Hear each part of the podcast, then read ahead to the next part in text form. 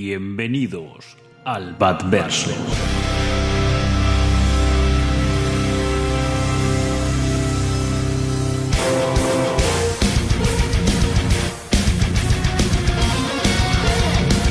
Soy Batman. Dime. Sangras. Sangrarás. Verás, soy Bruce Wayne y también Batman. No porque tenga que serlos. Ahora es porque elijo serlo. Si alguien tiene piezas negras, las necesito, ¿vale? Yo solo trabajo con el negro. Y a veces con un gris muy, muy oscuro. El miedo es una herramienta. Yo soy la venganza. Soy la noche. Soy Batman. Soy Batman.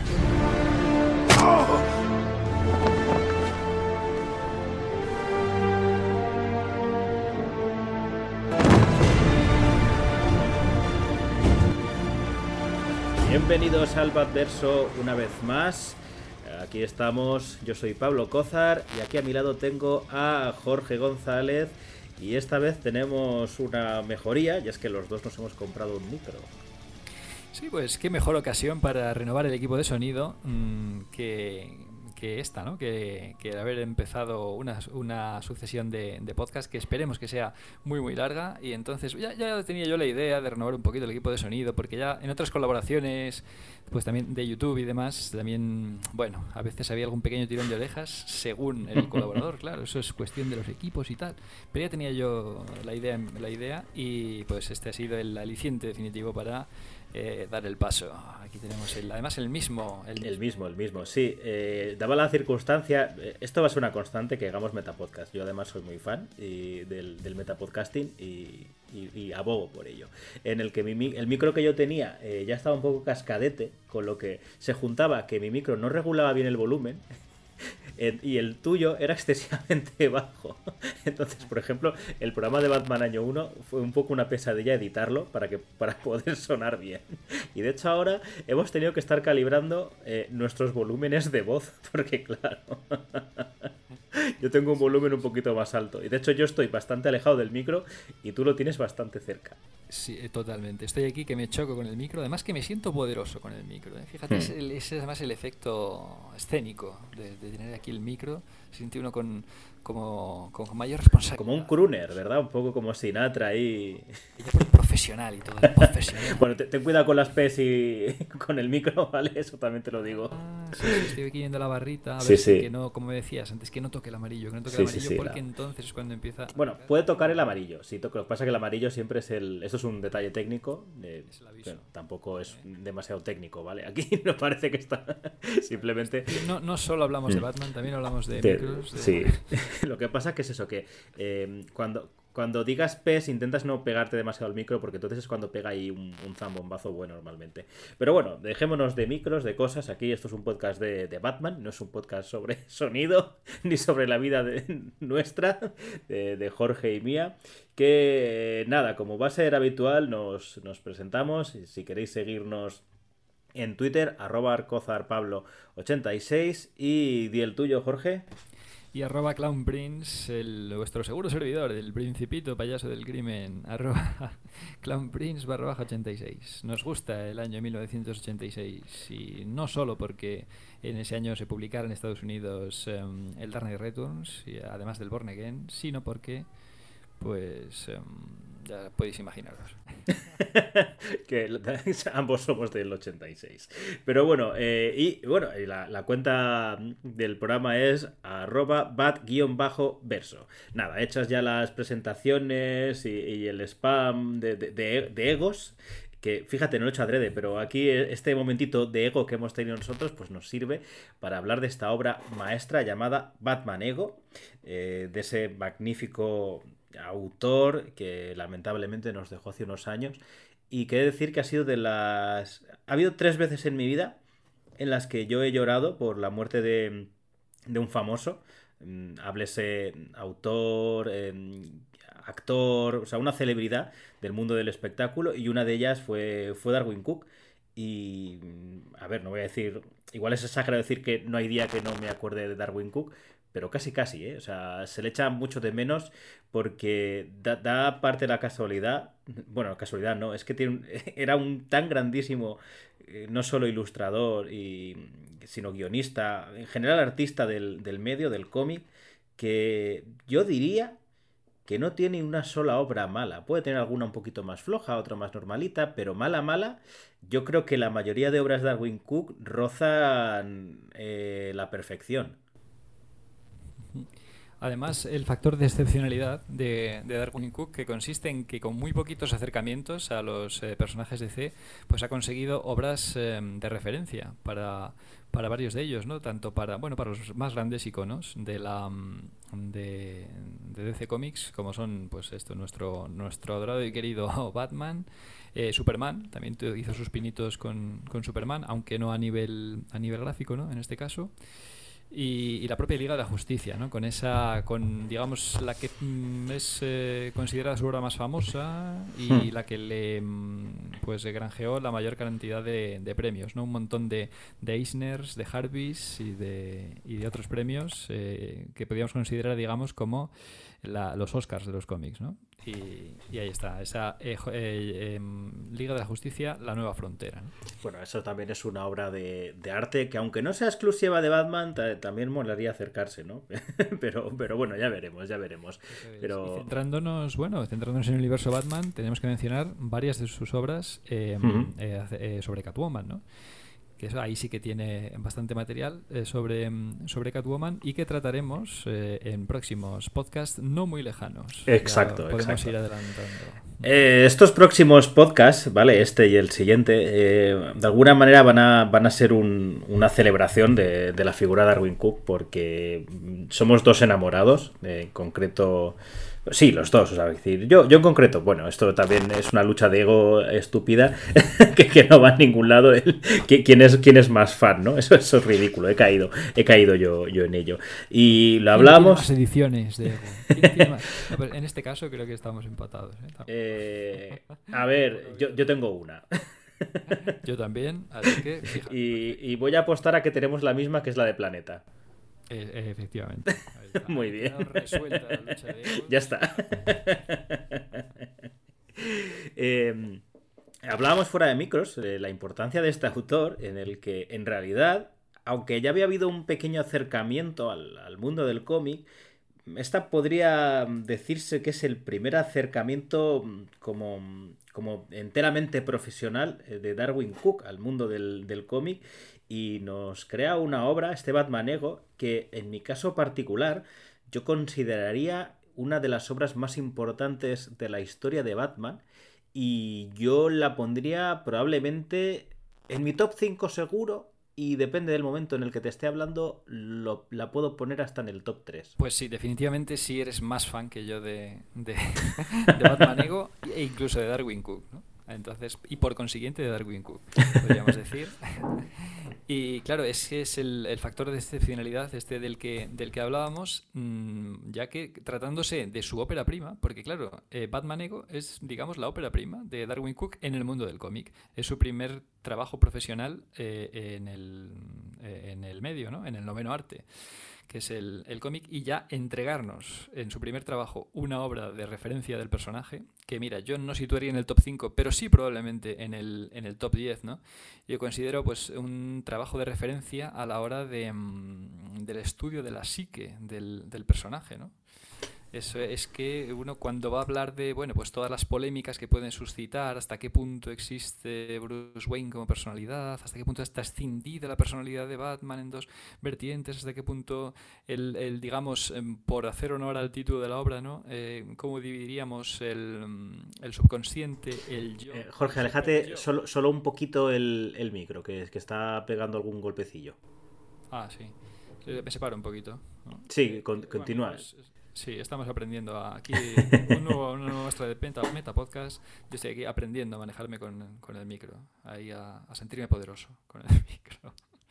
A ver, pues, pues eh, lo que decíamos, ¿no? El, que por hacer honor al, al, título de la obra, a, este ego, ¿no?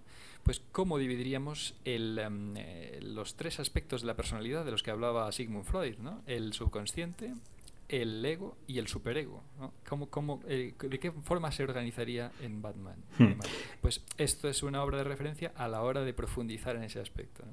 Y más adelante, me, me, parece, has hecho este juego con Sigmund Freud, que, que la verdad es, es, es, cierto. O sea, no, no, fíjate que es evidente, pero no, no había caído en él. Por, por, eh, y, y, porque, claro, uno de, de, los aspectos que yo quería destacar es que aquí un poco como, como titular, un poco lo avanzo, es que lo que nos abre mm, el abanico, esta, nos abre la mente esta historia, este Batmanego, es que en realidad son tres personalidades las que conforman el concepto de Batman. Y yo creo que ese sería un poco el, el resumen de, de, esto, pero bueno, ahora hablaremos un, un, poquito más, desarrollaremos más, más libremente eso. Eh, decíamos bueno. eso. Y sí, no, y también recordar el motivo por el que hemos seleccionado Batman Ego como, como obra para nuestro tercer podcast, ¿no? que es la continuación de ese eh, gran Road to the Batman que hemos emprendido, ¿no?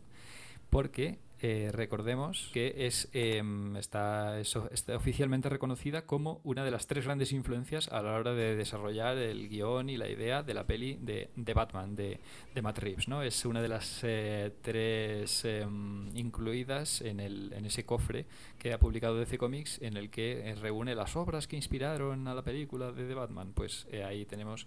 Eh, ya, junto al largo Halloween y Año 1, que serían dos de las más de las más esperables ¿no? y que ya mencionó Christopher Nolan en su trilogía como referencia, pues junto a ellas tenemos esta Batman Ego, que es la que eh, realmente convierte, um, digamos que um, amplifica un poco el nivel de, de referencias, ¿no? hace mucho más, um, digamos que, que, ha habido un esfuerzo extra en esta, en esta adaptación por, eh, por eh, ceñirse, acogerse a las referencias de, de los cómics, ¿no? ya que este es un cómic no tan conocido eh, para, para, el público general y, y, pues es un gran guiño a los lectores ¿no? que, que Matt Reeves haya, lo haya escogido como una de las referencias principales. ¿no?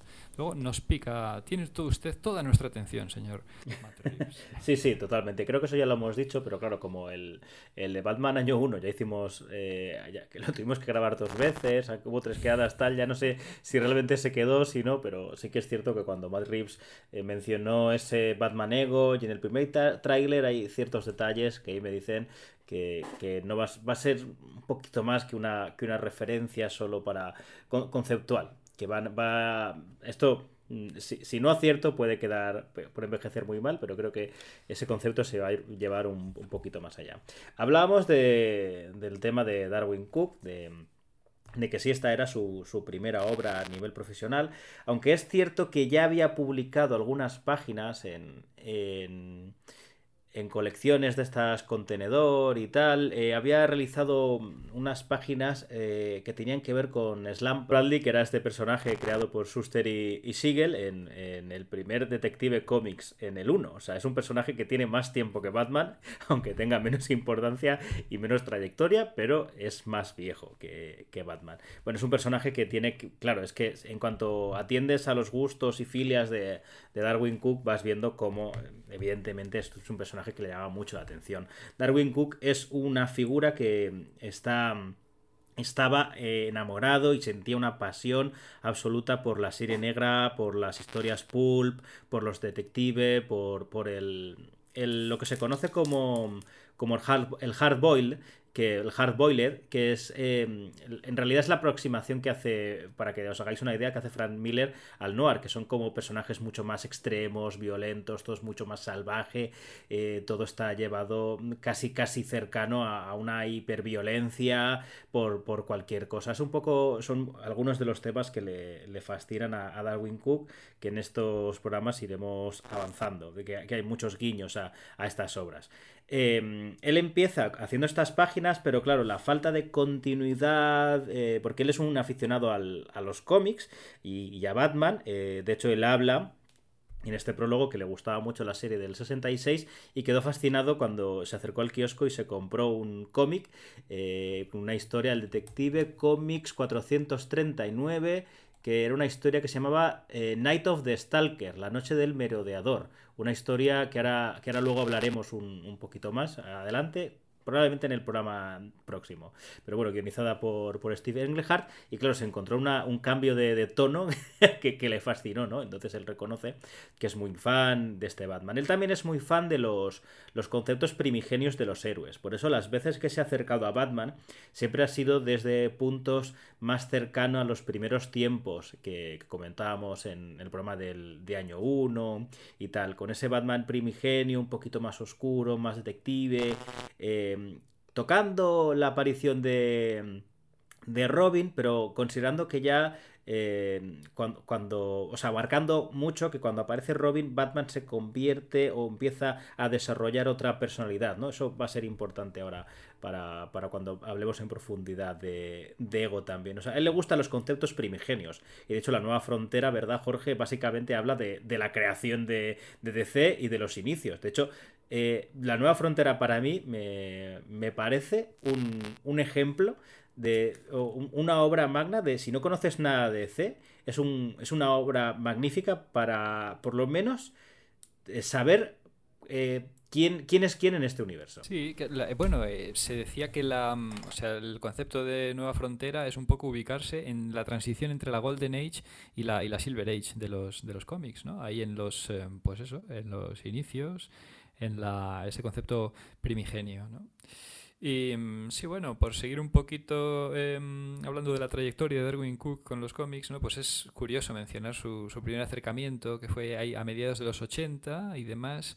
Eh, em, con una historia corta, creo que de los titanes y demás, pero que bueno, era su prueba para intentar em, introducirse en el mundillo y tal de, DC, pero fíjate, lo abandona porque mm, consideraba que, em, estaba mal pagado, que no era un. Eh, que podía tener más posibilidades eh, profesionales en otros, en otros ámbitos, ¿no? De, del diseño artístico y demás, y le pareció que bueno, pues no estaban demasiado bien considerados económicamente los artistas de, cómic, no lo vio como una opción. Sí, sobre todo eh, esa falta de continuidad, ¿verdad? Que es un poco lo que no tenía en esta época. Eh, ya digo que yo, yo, he visto esas páginas de Slam Bradley eh, y sí que es cierto que se nota un poco lo que se desarrollará más adelante, pero todavía no tiene un estilo definido, ¿no? Entonces, claro, eso, eso siempre suele costar bastante. Sí, y, ahí se aleja, ¿no? Se aleja un poquito del cómic eh, en esta eh, segunda mitad de los 80 y, bueno, se dedica a otras eh, labores de, diseño artístico. Y Sobre todo se dedica a la diseño gráfico y publicidad. Entonces, esto es importante remarcarlo porque yo creo que a nivel gráfico su trabajo, como valga redundancia, diseñador, le, le crea una concepción del espacio maravillosa y por eso lo convierte en un narrador tan excepcional. Mm, pues esa es ya una de sus eh, principales características que, que ella puede empezar a despuntar en esa época. Pero lo curioso es que eh, intenta volver al, mundo del cómic a principios de los 90, ¿no? Siempre le va a tirar, aunque hay por motivos profesionales, quizás se, se, desligara en ese momento porque ve que a lo mejor se limitan sus posibilidades, ¿no? Eh, em, pues a principios de los 90 le tira, o sea, su alma es comiquera y, y, entonces lo intenta de nuevo, pero paradójicamente ahí son rechazados sus, sus, trabajos, ¿no? Porque, bueno, hablamos de los 90, que aquí Pablo se, se, reirá un poquito, que es un poco más crítico que yo con, los, con la década de los 90, y entonces aquí, claro, el estilo general iba por, mm, iba por otra parte, ¿no? Los tiros iban por otro lado, y entonces su estilo eh, eh, resulta eh, excesivamente cartoon para lo que buscan los editores mm. en, en, esa época, y entonces no, no es muy bien, valor, muy bien valorado por los editores su trabajo ahí a principios de los 90 y no, o sea, no fructifica este intento de, de, adentrarse de nuevo en los cómics, pero lo que sí fructifica, claro, es que el trabajo de su vida, el trabajo claro, claro. antes, antes de que lo, lo, anuncies, ahora te lo dejo, eh, es que si te fijas, sus, sus raíces o sus intereses son muy similares a cierta persona de la que ya hemos hablado mucho. Entonces es normal que cuando vieran, viera su trabajo dijera, claro, tu, tu, casa es esta. Entonces Jorge, eh, eh, Darwin Cook atiende a una... Eh, a una oferta de trabajo que en un periódico, o sea, claro, es que estamos hablando de, de finales de los 90. ¿Y cuál es ese puesto que cambiaría su vida para siempre, Jorge? Eso es, ahí que un anuncio en el Comics Journal, o sea, en una publicación ahí sobre cómics, tal, sí, de estilo periódico, pero bueno, del, del mundillo y tal. ¿Y qué es lo que se pide en, ese, en esa oferta de trabajo? Se piden dibujantes para los storyboards de la serie, la mismísima y, y legendaria serie de animación de Batman de los 90. Claro, es que ella decía, los, los referentes son muy similares. Eh, Darwin Cook, aparte de, de, estos referentes, bueno, aparte no, también se le nota esa, ese legado un poquito de, de Alex Todd, quizá un poco más más exagerado, se notan mucho esas referencias de Hanna Barbera, sobre todo muchas veces en ciertos diseños de personajes, o sea, eh, la, las mujeres de Darwin Cook son, son Vilma y, Betty muchas veces, la forma tan exagerada de le, le, gusta mucho, lleva, lleva mucho lo que es la publicidad y el diseño de conceptual y pop de los 60, o sea, que esto es curioso, ¿no? Como muchas veces el ser humano es así. A pesar de que él se siente más, más atraído por la década de los 40, su estilo de dibujo es muy cercano a, a lo que se hacía en, en, los 60. Eso es algo que, que, siempre me suele maravillar, como al final no es solo una referencia a lo que, lo que imprime tu, tu estilo, sino que es el conjunto de, de todas. Y claro, él, eh, como ya hemos dicho, eh, muchas de estas referencias son las mismas que tenía Bruce Timm y eh, es que claro se queda anonadado y es eso él entra ahí y empieza a realizar storyboards tanto para para Batman Animated Series no lo tengo tan claro, pero yo creo que ya empieza con The New Batman Adventures y con Superman. Que entiendo que creo que por producción Superman empieza un poquito antes, ¿verdad?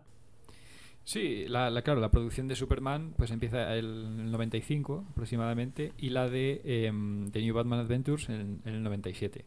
Y entonces, pues, pues son dos series en las que eh, Darwin Cook trabaja intensamente en los, en los storyboards y desde luego eso va a ayudar a, a completar eh, de la, la, forja de su estilo tan personal y tan basado, tan, in, tan influenciado por, por Bruce Timm, ¿no? que si ya en origen era un, un estilo cartoon, pues aquí eh, va a matizarse mucho más del, eh, con la influencia de, de, de Bruce Timm en, hmm. en, estas dos.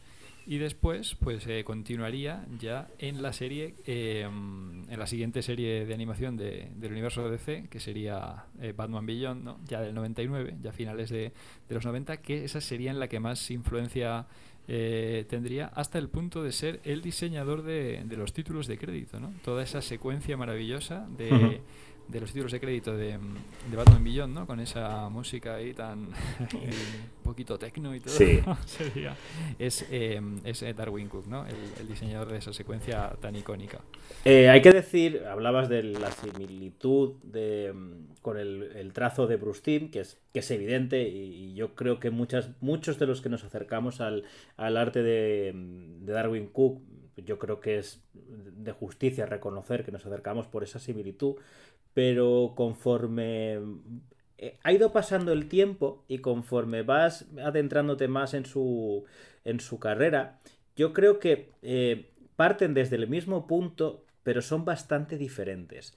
De hecho, hay una afirmación que yo hago que mm, no sé hasta qué punto estarás de acuerdo, por lo menos no, nuestro amigo y compañero Balan lo, lo está, en el que creo que Bruce Timm es mejor ilustrador, pero Darwin Cook es mucho mejor narrador. Mm, claro, bueno, tenemos más ejemplos de, de, Darwin Cook en los cómics para, mm, para hacernos una idea, ¿no? Quizá eh, de Bruce Timm, pues tampoco, aparte de, de Amor Loco, de algunas colaboraciones en, la, en, la, en las series de Batman Adventures y tal, tampoco tenemos quizá tantos eh, tantos ejemplos, ¿no? Me despista un poquito la pregunta, fíjate, pero sería interesante analizarlo más profundamente. No, nunca me lo había, no me lo había planteado Hmm. de esa Eh, manera, pero, pero puede ser. Desde luego es un Darwin Cook un, un excelente narrador, aunque Bruce Timm no lo desmerece para nada. No, no, no, no. O sea, una cosa es que yo considere. Una cosa es que yo considere que Cook sea mejor, pero para nada digo que Bruce Timm sea malo. Sí, no, por, por simple lógica sí que probablemente Darwin Hmm. Cook sea mejor narrador porque ha tenido más eh, tiempo de desarrollar su, su vocación en, en los cómics, ¿no? Más oportunidades de pulir su técnica narrativa adaptada al, al noveno arte, ¿no? Cuando eh, Bruce Timm pues ha sido eh, más eh, puntual en sus incursiones en el mundo del cómic y, y se ha dedicado claro, muchísimo También a- creo que no, no, la le, ha inter- no le ha interesado tanto a Bruce Timm. ¿eh? O sea, quiero decir, creo que. eh, no lo digo ni como algo positivo ni negativo, sino como algo que es. O sea, creo creo que Bruce Timm, desde la posición que estaba, si hubiera querido hacer más cómic, hubiera podido. Y de hecho, en, este tomo, ¿no? En el de, Amor Loco y otras historias y tal, eh, entre las historias que siempre hablan, tal, siempre hablan un poco de, pereza, de tal, de colaboraciones, de si estilo Marvel, tal, como que no, no le llama tanto. Le, gusta más la ilustración per se, ¿no? El crear una ilustración y demás. Y Darwin Cook, ya en, en este Batman Ego, ya eh, estas cosas. Es que tiene cosas de es que es lo que decíamos, es que es alucinante que esto sea la primera obra, de una, la primera obra más o menos eh, conceptual, eh, profesional de alguien, porque hay una concepción de, de estilo, de, de, movimiento de personajes, de saber colocar las, las viñetas, de cómo romper la, la retícula, ¿no? La, la, retícula de nueve viñetas eh, tan clásica, que básicamente la está utilizando siempre, pero depende de la página, la rompe, la juega, o sea, es alguien que conoce la, narrativa del cómic, o sea, es, es probablemente, junto a Frank Miller, para mí, para mí, los mejores narradores del, del, superhéroe, del mundo del superhéroe. Por supuesto, también entiendo por muchas cosas que, debe estar influenciado, al igual que, que Miller, por, por Will Eisner. Bueno, bueno, ¿cómo, eleva aquí Pablo su consideración sobre la figura de, Darwin Cook? No queda claro, ahora ya sí que queda medianamente claro que es más fan de Darwin Cook que yo, porque claro, no tengo yo en, tan alta, o sea, sí tengo en mucha estima, obviamente, todas las obras de Darwin Cook, pero fíjate, no en tan alta estima, pero como para considerarlo eh, el, subcampeón de narrativa del medio, por así decir, ¿no? Como, como comentabas ahora. Pero bueno, y, fíjate, me parece interesante esta comparación con, con Bruce Timm, que es su, su, referente más directo, ¿no? Y bueno, está claro que hablábamos sobre las, em, la limitación en las participaciones de, de Bruce Timm en el, en el cómic, pero bueno, vienen obviamente dadas por, por, sobre todo por la falta de tiempo, ¿no? Él, claro, es el, eh, bueno, Darwin Cook pues era un dibujante más de, de storyboards de la serie de animación, pero Bruce Timm es su principal vamos, la, el, eh, uno de sus principales responsables, ¿no? Productor, eh, una el principal nombre del que se asocia a la serie, entonces, pues eso le dejaba muy poquito, muy poquito tiempo, ¿no? Mejor para dedicarse a los cómics, menos del que probablemente le, le hubiera gustado, ¿no? Porque es pues otro enamorado del medio, pero que no disponía de de tiempo, pero eso nos habla también del gran mérito de Darwin Cook, de mérito ya personal de, Darwin Cook, que abandonó pues esta mm, carrera eh, totalmente exitosa en la animación y que probablemente le garantizaría mucho mayores eh, réditos económicos, réditos económicos mucho mayores y mm, claro, después de estas idas y venidas, estos varios intentos con el mundo del cómic, en el siglo XXI definitivamente ya se adentra, ¿no? Ya digamos que deja a un lado la animación, que le habría valido a lo mejor una trayectoria profesional eh, más eh, reconocida para eh, adentrarse en su verdadera pasión, que son los cómics. ¿no? Entonces Darwin Cook hizo un esfuerzo consciente y adicional por por em, abrazar el, mundo del cómic, ¿no? que a lo mejor otros autores pues no estoy, estaban tan dispuestos a, a, renunciar a una carrera profesional, por decirlo así, objetivamente más eh, reconocida ¿no? o reconocida por un sector más amplio del público y de la crítica y dedicarse, entregarse a su verdadera pasión. ¿no? Ese era Darwin Cook. De hecho, tienes mucha razón en lo que, en lo que dices, porque eh, supongo que lo sabes, que él en este momento... Estaba trabajando como jefe de, animación en varias series. De hecho, hay una adaptación que aquí en España no llegaron muchos capítulos, pero había una serie de animación de, de Men in Black en la que él hizo los diseños y él era el showrunner y él estaba a cargo, ¿no? O sea, él estaba como productor ejecutivo y, alguna otra serie y tal. O sea, quiero decir que, como tú bien dices, podía haberse eh, dedicado totalmente a la, animación, pero las viñetas le, le tiraban y eso es algo muy, muy obvio. Por cierto, antes de seguir, eh, permíteme que le mande un saludo a Diego, hemos hablado de Balan, pero a nuestro amigo Diego, porque se iba a pasar por el programa, pero bueno, como siempre digo yo, eh, la vida te puede joder la vida. De hecho, hasta ese punto que justamente en el momento en el que quiero saludar a Diego, mis perras se han puesto a ladrar. O sea... Ellas es, es gran amigo de, ellas, ¿no? Le, le conocen y echan, le echan de menos este programa. Ellas estaban esperando que, estuviera presente y claro, se sienten decepcionadas. Así que hay un saludo. Nada, decir que Diego Tot 93. Decir que si os quedáis... En Twitter, que también es, eh, Hmm. es, eh, muy interesante. Bueno, además un, Que- un fan también del pulp y de, sobre todo el zorro, que tiene un hilo sobre las, las adaptaciones y las series del zorro maravilloso en Twitter que podéis leer. Y nada, el momentito spam es que tanto Balan, que lo hemos nombrado, como, como Diego y yo eh, participamos. Si os quedáis con ganas de este Batman Ego, pues bueno, en, en el podcast del Cable Rojo hay otro programa que también nos quedó maravilloso.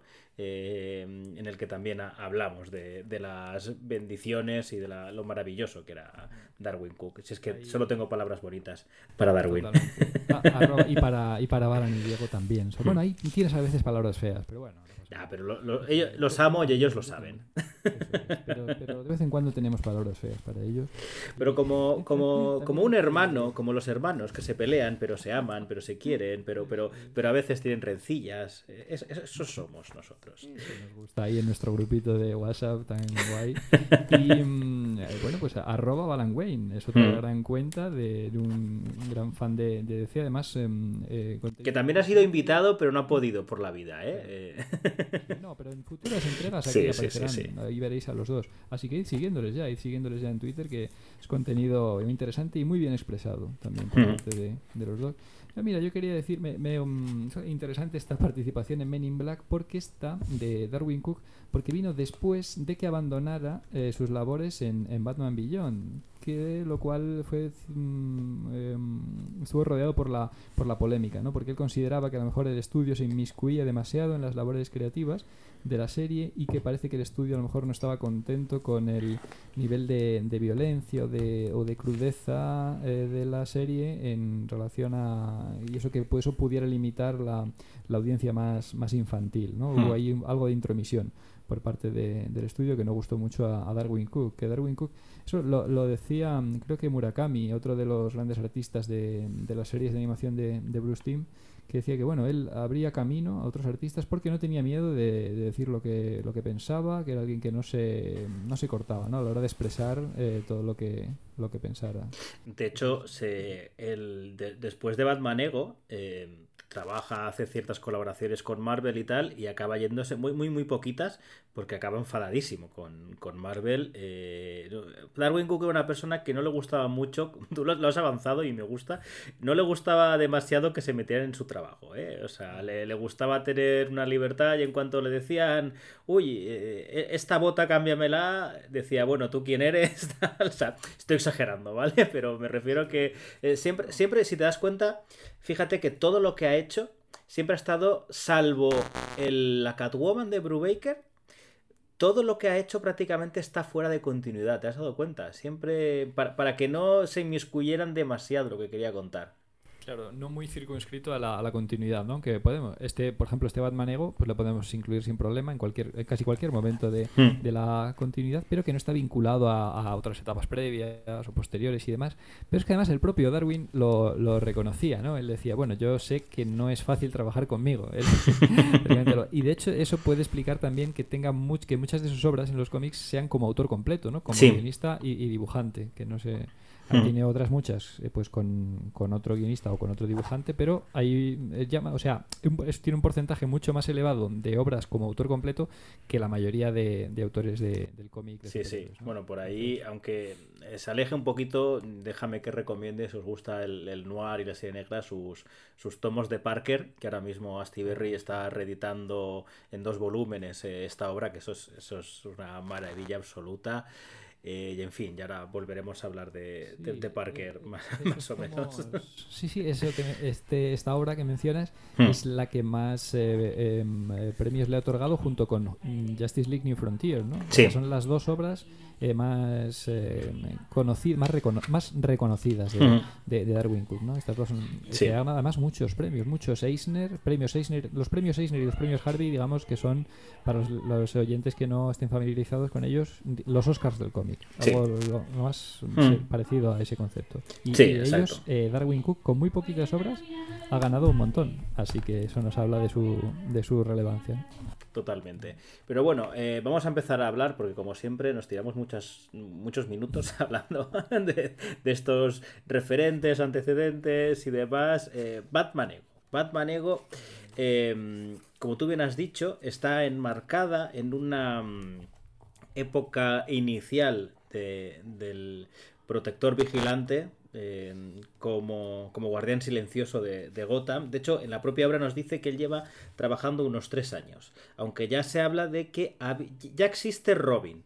Eh, o sea, ya Batman está empezando a cambiar.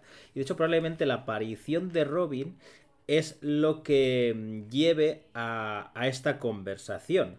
Porque Batman Ego de lo que va realmente es de poner cara a cara, de enfrentar las dos personalidades enfrentar a Bruce Wayne con Batman, ponerlos a hablar y a tomar una decisión importantísima.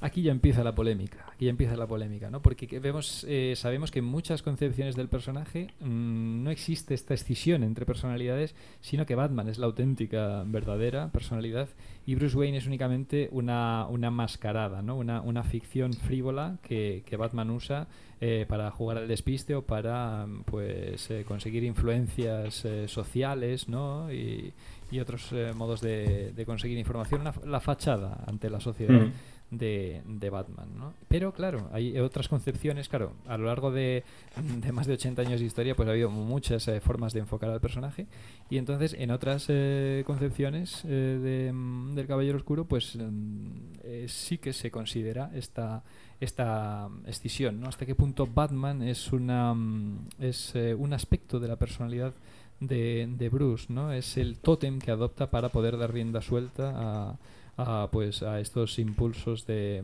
de, justicia, de venganza matizada, matizada eh, porque no, sabemos que, que, la venganza no es el motor de, principal de, las motivaciones de, Batman, ¿no? sino sería eh, el Punisher. Hmm. Entonces, Em, entonces, claro, eh, la, la, división ¿no? entre, entre los dos como dos personalidades eh, diferenciadas, ¿no? digamos, eh, dentro de la división de la, mm, de la psique humana entre el subconsciente, el, el ego y el superego, pues es, bajo este enfoque de las dos personalidades diferenciadas, cada una de ellas tendría su subconsciente, su, hmm. su ego y su superego, ¿no? que es un poquito el enfoque que se va a seguir aquí en, eh, en, Batman Ego. Sí, con, sí, claro, lo que pasa es que es una es em, tan eh, compleja, tan eh, profunda la narrativa, la, la, mm, la, idea que se, con la que se desarrolla aquí el estudio de la personalidad de Batman, que puede ser interpretado de, de distintas formas. ¿no? Uno puede incluso mantener la concepción de, de una única personalidad, que es la de Batman, y de, mm, y de Bruce Wayne como mascarada accesoria, si considera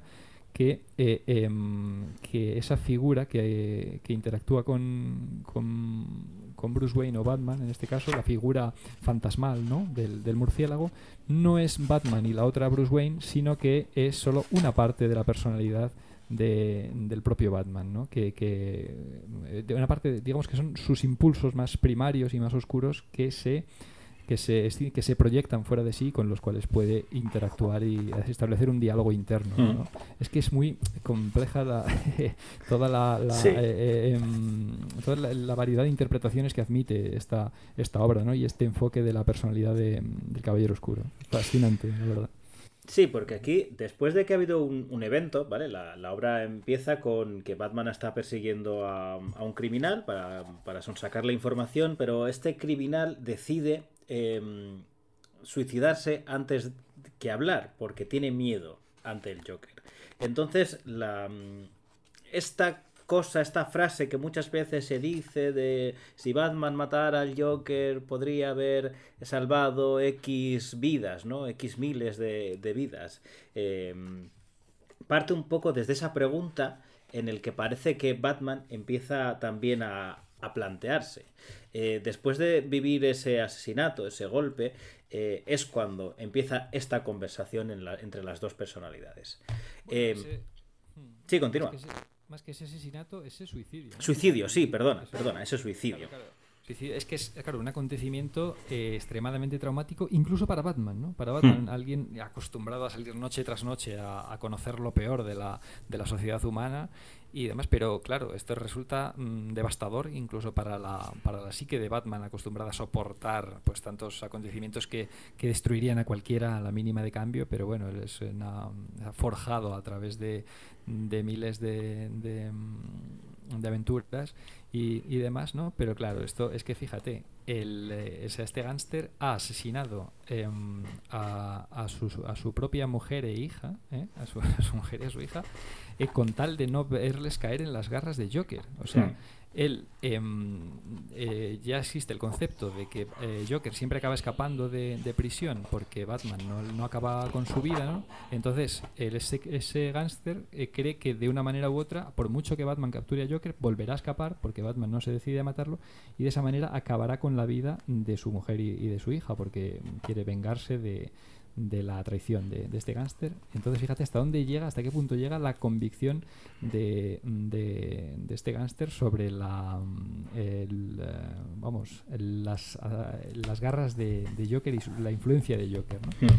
Y después, y automáticamente después, se pega un tiro. ¿no? Y además es que es un efecto dramático eh, escalofriante, porque uno parece que está, vamos, según empieza la, la secuencia, pues parece que está apuntando con la pistola hacia Batman, ¿no? Pues en una escena tradicional, ¿no? Del típico gángster, a pesar que a pesar de que sepa que no tiene ninguna posibilidad contra Batman, pues intenta encañonarle con la pistola tal, pero no, simplemente es que se la está mostrando para después dirigirla a su propia sien y volarse eh, la tapa de los sesos.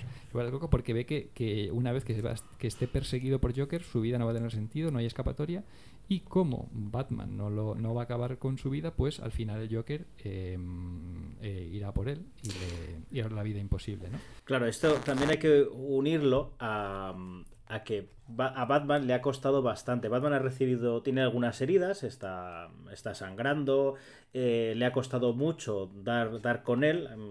Físicamente, a pesar de que ha hecho un esfuerzo sobrehumano en salvarlo, porque él se iba a lanzar sobre un puente, un puente así mm, con un diseño muy art Hay que decir también que en esta ciudad, en esta gota, hay cepelines, con lo que está enmarcada mucho en, esa Batman Animated Series que tanto nos gusta. E, esa dificultad que ha tenido Batman es lo que hace, es una de las cosas que hace que, se le, le, haga clic, ¿no? Encienda el interruptor y decir, ¿qué está pasando con mi método? O sea, en realidad esta obra es Batman preguntándose, ¿lo estoy haciendo bien o lo estoy haciendo mal? Entonces, él mismo, cuando aparece esta figura eh, casi monstruosa, grotesca, esta versión tan, tan estrafalaria de, Batman, casi como, como Nosferatu, con, la cabeza agachada, la, joroba, la capa de forma majestuosa, eh, casi como, como, un monstruo de, de terror, em, hace que mm, se, pregunta si ha sido el, espantapájaros el que, el que está pasando, ¿no? O sea, ya no sé, ya e, es otro de esos detalles que nos hace indicar que Batman ya lleva cierto tiempo eh, luchando contra los criminales, que no es exactamente un, novato. Y tú hablabas de esa división, ¿no? De, esa... De, si la obra nos dice que si son dos personalidades, si es una dividida y demás.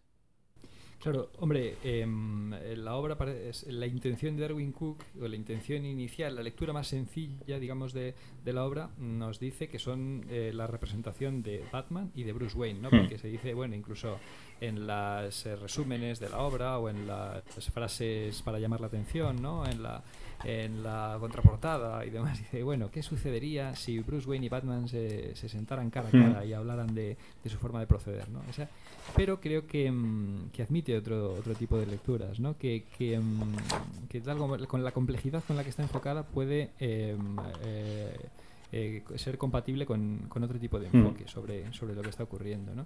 Pero yo creo que, fíjate, en, el hecho, en el desencadenante de, de, la acción que comentas, pues eso, el que Batman se cuestione su proceder y demás, también influye mucho otro de los em, temas esenciales siempre en las historias de Batman y es la culpabilidad, ¿no? Claro, la, la, la, culpabilidad salvaje, eh, eh, la culpabilidad devastadora, eh, auto, autoflageladora, que siempre em, va a, a sentir em, el Caballero Oscuro a lo largo de, de, toda de su existencia, ¿no? Y que bueno está en la génesis de, del eh, propio concepto de, Batman, la, culpabilidad. Y en este caso, claro, es eh, tan em, pues eso, eh, tan devastadora, tan bestial la, culpabilidad que siente al ver que el gángster ha hecho toda esa, ha cometido esa atrocidad debido a su, a, su forma de proceder, ¿no? A decir, bueno, como, como no me decido acabar con las amenazas, pues hay gente que, que, mm, que no se ve capaz de escapar de ellas y entonces eh, eh, comete estas atrocidades, ¿no? Están directamente relacionadas con su forma de proceder, las acciones atroces del, del gángster. Entonces esto desencadena esa culpa en, en Batman que le hace y que sumado, a, eh, lo explicabas muy bien, ¿no? Sumado también a la, a la- a la devastación física que sufre en ese momento, que tiene unas heridas, vamos, eh, eh, muy importantes, ¿no? Ha sido un esfuerzo sobrehumano el intentar salvar al gángster, que finalmente, o sea, hay- comete un intento sobrehumano para intentar salvar al gángster y, la- y, el, y el desenlace es que él mismo se vuela la tapa de los sesos. O sea, Mm. eso, claro, emocionalmente devastador también para Batman. Y todo eso, o sea, ese desgaste físico tan, tan importante, sumado a la, a la culpabilidad, pues acaba eh, eh, eh, eh, induciéndole esos delirios, ¿no? Esa especie de, de delirio por el cual se escinden sus dos personalidades o se escinde, según la otra lectura de la obra, se escinde una parte de su personalidad que identifica con un murciélago grotesco, ¿no? En- de tal manera que no tiene por qué ser, que aunque la lectura más sencilla de la obra nos lleve a pensar que son, pues eso, la representación, la, sus dos personalidades, ¿no? Eh, Batman y Bruce Wayne eh, interactuando entre ellos, pero por otra podríamos decir que esos son los impulsos más primarios, más oscuros, más salvajes, ¿no? Eh, de, de la- de Batman, eh, eh, eh, transfigurados en una eh, em, eh, representación grotesca de un murciélago. Claro, eh, la culpabilidad, tú lo has dicho muy bien, es lo que de alguna manera también inicia este, este hecho, este, este evento que se nos relata en el cómic. Esa culpabilidad no solo es de, de esa noche en concreta, sino que nos hará ver, mm, aquí Darwin Cook es muy, muy zorro, porque nos hará hacer un repaso sobre la, la propia historia de Bruce Wayne y nos empezará a desarrollar empezará poco a poco a hablarnos, ¿no? Él, él juega, él, mm, Darwin Cook juega a, que hay una división muy clara, que está la división de Bruce Wayne, que es ese niño que tiene esa ilusión, que vive felizmente con sus padres, y eh, la noche que Bruce Wayne eh, conoce la muerte, eh, que mm, nos dice que no fue exactamente, su primer acercamiento con la muerte no fue el día que mueren sus padres, sino se, se nos narra un evento en el que Thomas Wayne tiene que ir a atender a, a- un moribundo y no le puede salvar. A nivel gráfico, no sé si te has dado cuenta que esa misma noche, o sea, eh, la mañana de Navidad está coloreada con, con unos tonos súper luminosos, pero de repente, en- antes de la llamada a Thomas Wayne, pasamos a unos tonos súper oscuros, cercano a los grises, con azules, con pardos. O sea que Darwin Cook aquí ya. Bueno, Darwin Cook y el colorista, eh, que no lo tengo a mano ahora mismo, siempre se me olvida, el Hollow. ¿Cómo se llama? Hollisworth, eso. que me perdone Hollisworth. Que también, eh, evidentemente, hace un trabajo impresionante y, magistral, ¿no? De hecho, y aquí va un poco mi, mi teoría sobre Batman Ego, en un este desarrollo, esta versión grotesca que le dice, ahí es cuando yo empecé a nacer, todavía no te habías dado cuenta, pero ese fue mi nacimiento. A partir de aquí que vemos un panel que como ya te he comentado antes fuera de micros, me parece una maravillosidad. O sea, este panel es para imprimírselo y, y ponerlo a tamaño casi más grande de, que, de, tu hogar, en, en- una finca gigantesca, donde en esa retícula de nueve viñetas se está conformando una propia ilustración que jugando con las sombras, los pliegues de la capa, eh, el hombro de Batman juega en un momento dado para convertirse también el hombro, en el hombro de su padre. Eh, los pliegues se convierten en el murciélago entrando por la habitación, en las sombras de, de Bruce Wayne admirando esta figura. O sea, esa, esa página, esa es una deliciosidad. Eh, es que me encanta cómo juega con el guion, con, con el color, con, con las transformaciones. Tiene, tiene unas transiciones, Darwin Cook, que de verdad son una delicia. Eh, sé que estoy siendo muy pesado, pero déjame terminar la, la teoría que me he parado aquí en, en este bache. Y es que esto habla de que en realidad no son una ni dos, sino que nos habla de que hay tres versiones, hay tres personalidades de Batman, en el que esta historia nos relata el inicio de un pacto, que por simplificar diremos que es, ese pacto es Bruce Wayne hace un pacto con miedo, que así se hace llamar esta, esta forma grotesca, que él dice, tú me llamas Batman, pero yo me llamo miedo y lo que se llega es a la conclusión de que para que funcione el método, para que funcione la misión, se ha de convertir en una parte intermedia de las dos visiones. Y esa parte intermedia es Batman. Ahí está. Fíjate, otra de las de las eh, pues fascinantes visiones que admite esta, esta obra, ¿no? Claro, porque habla eh, tú haces hincapié en el pacto. Ese pacto es fundamental dentro de, de la historia y de hecho la historia termina, no vamos a hablar ahora del final, pero bueno, adelantando un poquito, o sea, para hablar sobre esto, o sea, la historia termina cuando ese pacto fructifica, ¿no? Cuando consigue conciliar esas dos, consigue conciliar a miedo, a, miedo con Bruce Wayne y entonces eh, surge Batman, ¿no? De la fusión de, de ambas, digamos, de la no, no, no, de la fusión, que eso sería más simplificarlo demasiado, hmm. de la conciliación de ambas. Pueden establecer un pacto por el cual nace eh, eh, Batman, ¿no? Entonces, claro, por eso quizá esta figura esta forma grotesca de, del murciélago no se pueda definir como Batman explícitamente, porque claro, no puede ser, o sea, son impulsos oscuros, primarios. Él quiere asesinar a los criminales, ¿no? Le dice, bueno, libérame para que yo pueda hacer lo que tú no puedes hacer, Bruce, tal. Eh, eh, entonces, claro, no puede considerarse Batman que Batman solo esté formado por impulsos agresivos, violentos, primarios, ¿no? Sino que es una parte de la personalidad de Batman, la parte que tiene que aprender a dominar, ¿no? Que tiene que aprender a modular, a canalizar y, que tiene que establecer una conciliación con, con, esa otra parte que pudiéramos considerar Bruce Wayne, ¿no? Y de hmm. esa conciliación nace Batman. Me parece otra visión, eh, pues, muy emotiva, ¿no? De, de, de lo que se cuenta en esta obra. De hecho, me parece un. Batman Ego me parece un complemento año 1 maravilloso en ese sentido, ¿no? Porque hablábamos en el anterior programa de que parte de la importancia de, de Bruce Wayne, ¿no? De, es que, de Batman, es que él siempre lucha contra ese instinto de, de asesinar, porque lo, lo, tiene. Y es un poco lo que hemos comentado, que, que, que algunas declaraciones de Madrid iban por ese estilo, y hay gente como como rasgándose las vestiduras y, yo las leo diciendo, pero yo, yo creo que lo está entendiendo. Sí, sí, va de eso. Por lo menos el Batman primigenio todavía tiene ese impulso, lo tiene, lo tiene que dominar. Y hay una frase, bueno, hay, hay varios conceptos, porque este repaso un poco que, que, que le hace miedo en esas conversaciones, ¿no? Le, le tira y le habla del, del, propio dos caras, ¿no? Hablando de dobles personalidades, hay que tratar con, con dos caras. Eso me alegra porque yo siempre Igual no siempre, pero vamos, Dos Caras es uno de mis villanos favoritos. Entonces, esa comparativa, ¿no? Diciéndole, fíjate, él tiene dos, dos caras, ¿no? literalmente. nosotros en realidad somos igual. Eh, de hecho, hace, un homenaje también maravilloso con, con, el zorro, ¿no? Que es la parte fundamental de. Parte fundamental de, de la creación del, del propio Batman, eh, no solo en la ficción, sino, sino en la realidad, ¿no? Cuando, cuando Finger y, y Kane lo, lo realizan. Eh, le habla de eso, de decir, eh, nosotros hemos de ser eso.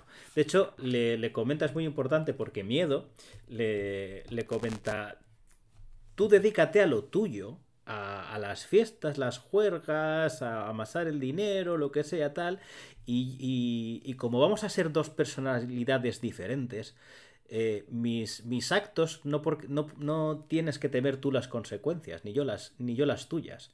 O sea, eh, realmente esa, esa personalidad mm, le, le, dice, tú no te preocupes, de, deslígate de mí y yo me desligo de ti y somos dos seres.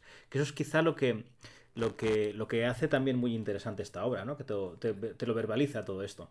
Sí, que claro, que, qué miedo plantee a, Bruce Wayne o Batman, depende de la perspectiva que leamos la obra, que plantee, vamos a decir Bruce Wayne, porque bueno... Sí, para, para simplificarlo un poco también, para, para aclararnos.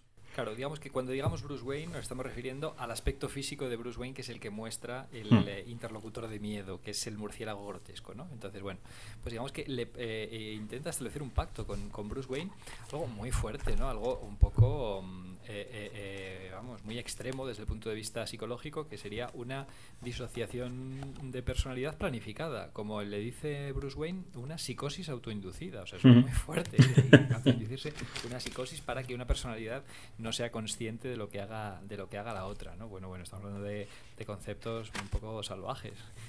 Y, hmm. mm, sí, sí, bueno, también me quería retrotraer a la, mm, ya que has mencionado ahora la referencia de, del zorro, ¿no? Cómo Miedo le dice que él ha estado ahí desde el principio, él incluso antes del acontecimiento devastador que supuso la muerte de, de sus padres, ¿no?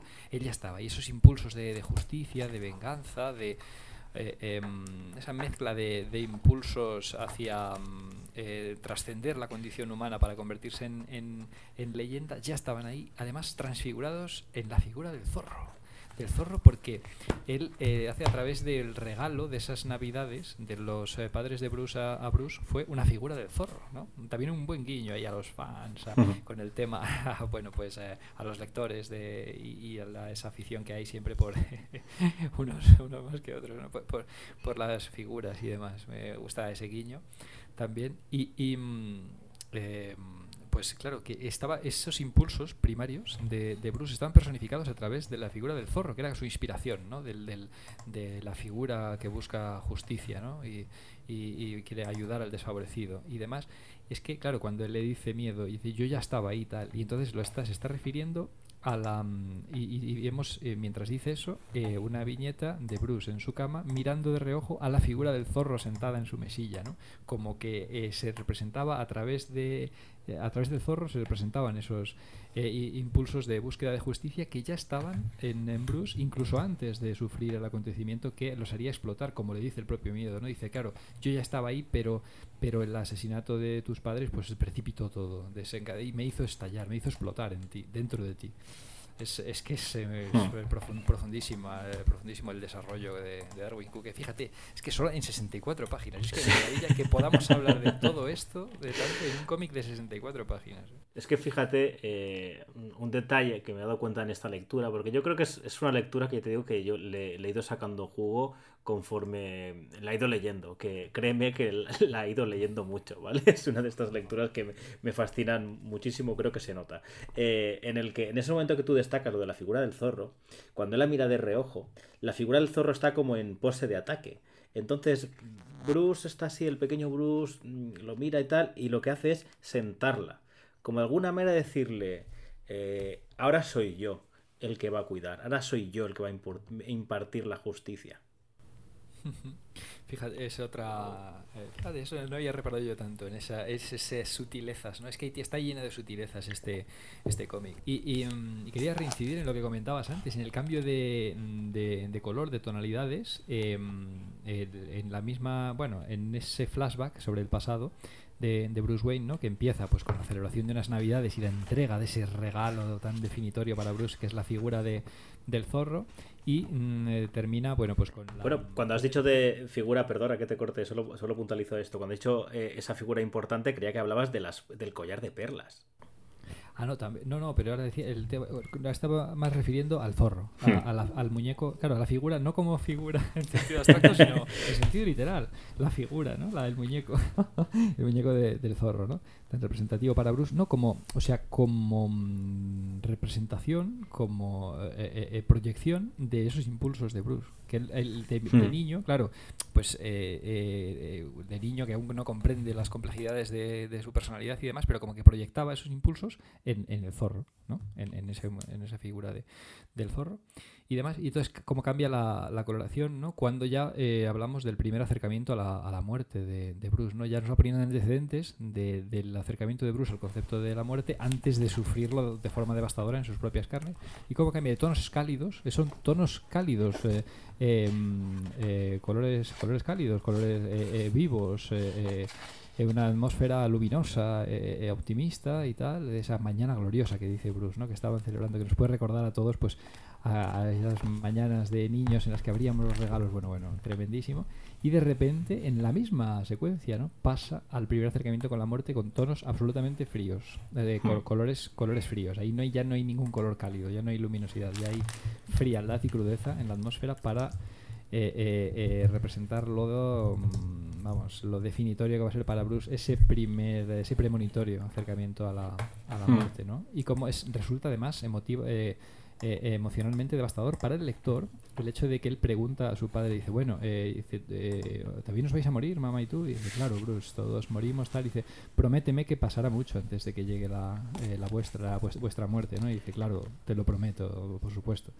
Claro, de alguna manera, ese, claro, te lo prometo, ¿no? Y esa, en realidad, se puede decir de falsa promesa, aunque es muy injusto, puede dar la sensación de que Batman se plantee romper la propia promesa que le ha hecho sus padres, ¿no? De, de, de ser justo, de tal, de, la propia promesa de, no matar, ¿no? Que es un poco lo que, lo que se está debatiendo en, en esta conversación entre, entre las personalidades o en, las diferentes disociaciones de, de, Batman, ¿no? Eso también es, es, es curioso y, puede llevar a, ya si nos ponemos a como a sobreanalizar la, la obra, se podría pensar, ¿no? En lo que dices del color, si te fijas también, es que me gusta mucho porque no solo en estos cambios de flashback que puedes decir, bueno, es que es de día, luego de noche, tal, pero eh, dentro de las propias páginas, dentro de los propios paneles que, que diseña Darwin Cook, que juega mucho con, con la narrativa, hay unos cambios muy muy extremos de, de, coloreado, ¿no? De repente está hablando en la cueva y de repente miedo se enfada y la viñeta siguiente está llena de rojo, ¿no? Está, está llena de ira. O, o de repente, dentro de, de unos flashbacks, eh, aparecen viñetas solo coloreadas con, con, el amarillo, ¿no? Para darnos la, la sensación de que, de que eso es un pensamiento, un recuerdo que está haciendo Bruce Wayne, ¿no? Por ejemplo, cuando está yendo hacia la cueva, que está ensangrentado, y antes de tener casi esta, esta conversación un poco, un poco mística, ¿no? Que, que nos habla de, de esas pues bueno, de esas virtudes, de esos villanos, de, ese, de esa vida que, que, está teniendo que no sabe un poco conjugar con ella. Eh, claro, la parte de la culpa que hablábamos antes, eh, miedo, eh, para llevarlo a su terreno, le habla de que, de que él tiene la, propia culpa de que exista Joker es suya, ¿no? Habla de, de ese relato, de capucha roja, y me gusta que que parte de lo que lleva la conversación, que lo hemos hablado al principio, es la existencia de Robin. Entonces le dice, te está cambiando, el chico te está cambiando, tú, tú antes eras de otra manera, o sea, lo está llevando, está, este miedo está un poco confundiéndolo, ¿no? Esa, esa parte de la psique de, de, Batman está intentando llevarle por un camino equivocado y está jugando con... Con, con lo más sagrado, ¿no? Que es eh, la, la culpa de Robin y. Perdón, la culpa de Joker y y la, y la, alianza con Robin, que en realidad siempre se ha dicho, ¿no? Que, y de hecho esto forma parte de, de la historia del propio Batman ficticia, que la inclusión de Robin a, a, la misión es lo que hace que abandone un poco ese camino tan, tan oscuro que estaba llevando un poco al principio. Qué bueno, qué buenas todas estas reflexiones, porque creo que aquí hay mucha chicha. Aquí eh, yo... Eh, eh, a partir de esos puntos que has planteado, punto, eh, eh, desarrollar elementos esenciales de la, de la mitología de Batman y siempre mm, esenciales en el sentido de eh, omnipresentes, ¿no? En el enfoque de, al menos el enfoque moderno de su, de su figura, ¿no? Y aquí podemos desarrollar tema Robin y tema, y tema Joker. Pero antes de esto, quiero, eh, me alegra mucho eh, la importancia que estamos, eh, bueno, sobre todo tú ahora, que, es, que me gusta que resaltes la importancia del color en, Hmm. en, en, los cómics, que siempre, como decías en el podcast anterior, en el de año 1, es a veces el gran, el gran olvidado, ¿no? Dentro de, sí, las virtudes. Que si a, a, pesar de que se me ha olvidado a mí el propio nombre de Matt Hollingsworth. ¿vale? ah, bueno, ese estuvo mucho, muy presente en los 90 también, sí. muchos cómics de, de, Batman, también los dos, un poco en los 2000 y tal, pero mira, ahí estuvo. Pero claro, siempre el gran olvidado, Hmm. el, el, colorista y el color como, como virtud del cómic, cuando muchas veces eh, cumple tantos propósitos narrativos, ¿no? Como sí. aquí mencionabas, bueno, pues cuando eh, estalla la ira de, de, de miedo, eh, pues se inunda de color rojo toda la secuencia. Los colores cálidos representan tonos optimistas, los fríos, evidentemente, pues tonos lóbregos em, eh, y siniestros y demás. Y claro, como lo importante que es el color en la Mm. narrativa y a la hora de transmitir emociones eh, por eso y que muchas eh, veces es olvidado en los análisis. ¿no? De hecho, fíjate, eso que tú dices, ahora, ahora siguiendo con ello, que cuando Miedo le nombra a Robin, eh, estamos entre unas páginas que están cada vez siendo más, más oscuras, más tétricas, y de repente esa página casi completa de Robin está llena de colorido, ¿no? Un poco jugando con la propia historia editorial del personaje, su uniforme, y con que ese cambio eh, supone un cambio dentro de la, de la historia del propio Batman. Totalmente. Mira, tenemos en las viñetas previas eh, no hay ni un solo color cálido, es todo a base de, de, tonos de gris, de un azul. Bueno, sí hay un, poco amarillo en la bat señal o en, las, en, en, los fogonazos de las balas de los sí. policías, tal, pero vamos, eh, discretísimo. Todo a base de, de tonos eh, fríos y de repente sale el color cálido solo centrado en la figura de Robin, ¿no? Como que es el, el elemento que viene a iluminar un poco la personalidad de, y la existencia de, de, Batman, eh, la propia presencia de Robin. Y vamos a ir ahora, a desarrollar un poquito el tema de Robin y Joker y cómo nos lo plantean aquí, ¿no?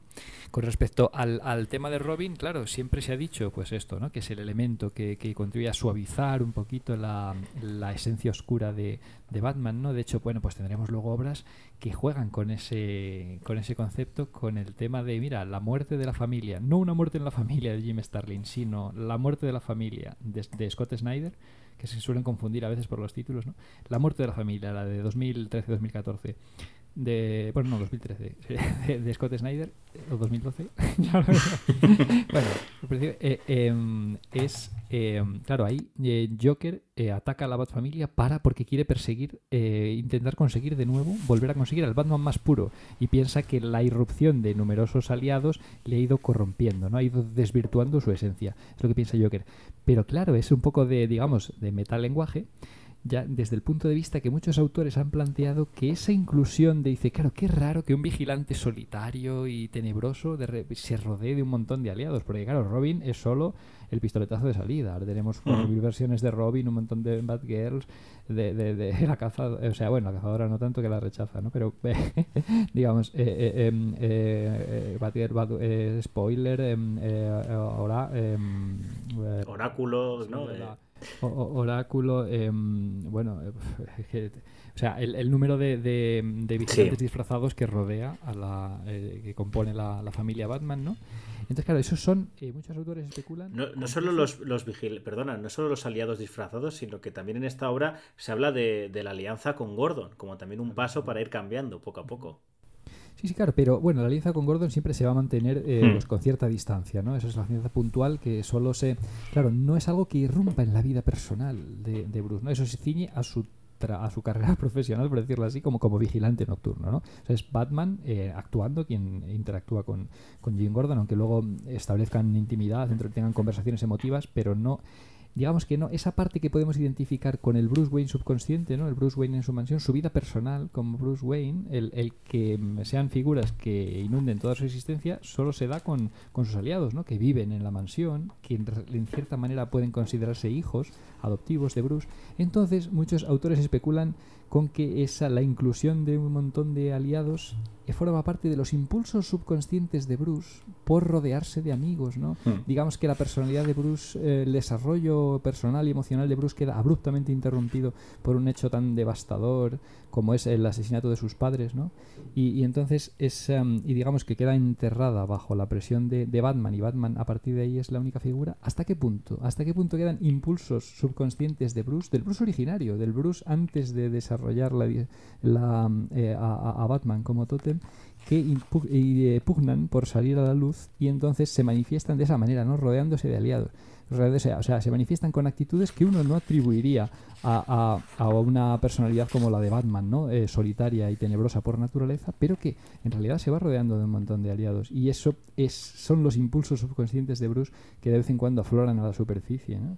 Entonces, y aquí se hace un poquillo, eh, eh, em, es el- se plantea un poco ese concepto, cuando miedo le echa en cara, el miedo, eh, pues le, eh, le, eh, le censura por haberse, por estar desvirtuándose eh, em, con la adopción de, de- bueno, con, con la asociación con Robin, ¿no? Dice, el chico te está cambiando, ya no eres el Batman puro, el concepto puro y originario, ¿no? Ahora este es otra cosa, le estás Claro, es que fíjate que con, con ese concepto, lo que tú dices, ¿no? Está haciendo un, un- ejercicio de metalenguaje, de, de metaficción, en realidad, no solo de la propia historia ficticia de Batman, sino de la historia editorial. Eso, es que eso también es maravilloso. Hay otro panel que me, me gustaría mucho destacar, por, un poco por cu- cuando Miedo, porque claro, Miedo, como decimos, está jugando con los sentimientos de, Bruce. Lo que está intentando es un poco de forma pasivo-agresiva, ¿no? De disminuirlo, en plan, estás cambiando, te estás yendo por otros lados, tal. En un momento dado hay un panel en el que, que acaba con miedo, que empieza con miedo y termina con miedo, entonces, donde vemos que gente que presuponemos que es de la vida de Bruce, de gente que no tiene en realidad que le dice cosas súper banales de fiesta, de negocios, de descarceos amorosos y tal, o de, o de decepciones, ¿no? Diciendo, es que tú no... eh, la inclusión en... Básicamente, miedo le está diciendo a Batman que la inclusión de Bruce en su vida le, le está apartando de lo que es necesario hacer. Claro, ahí está la, la, disociación entre los dos, ¿no? Es, claro, es que es, una complejidad, porque claro, si todo es esa fachada frívola en realidad solo es eh, pues un, un, disfraz, ¿no?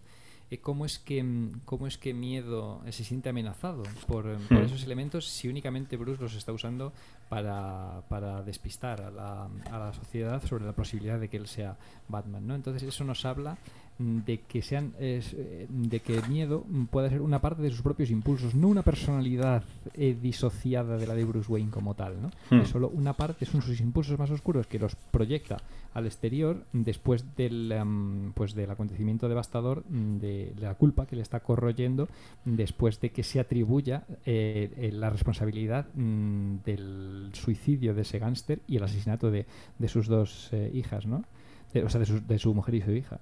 Claro, claro. Y entonces, eh, es que es, complejísimo esto de, analizar, pero y ahora quería ir también al elemento de Joker. ¿no? Antes hemos eh, hablado un poco de lo que significa Robin en la historia, o sea, como tú decías, a nivel metalingüístico, y, o sea, dentro de la historia y a nivel metalingüístico, ¿no? Eh, lo que, el concepto de Robin, lo que significa para la figura de Batman, pues ahora también el concepto de Joker y por extensión de los demás villanos, ¿no? Que dices, dices que aquí, claro, eh, Bruce, en, aquí, en, o sea, Miedo le atribuye la responsabilidad de la propia existencia de, de Joker Claro, si consideramos a miedo como parte de los em, eh, impulsos de, Bruce, es el mismo, ¿no? Dentro de esa culpabilidad es el mismo quien a veces, eh, consciente o subconscientemente, se atribuye la culpabilidad de la existencia de los propios villanos por esa posible, pero ya sabemos que el origen de la de Capucha Roja, bueno, pues puede haber sido, puede, puede no haber sido, pero bueno, por esa posible implicación en el origen de Joker, pero yo lo llevaría mucho más lejos. No me hmm. quedaría ahí, sino que lo llevaría a todos los demás villanos, ¿no? Porque es este concepto clásico eh, de la esencia de,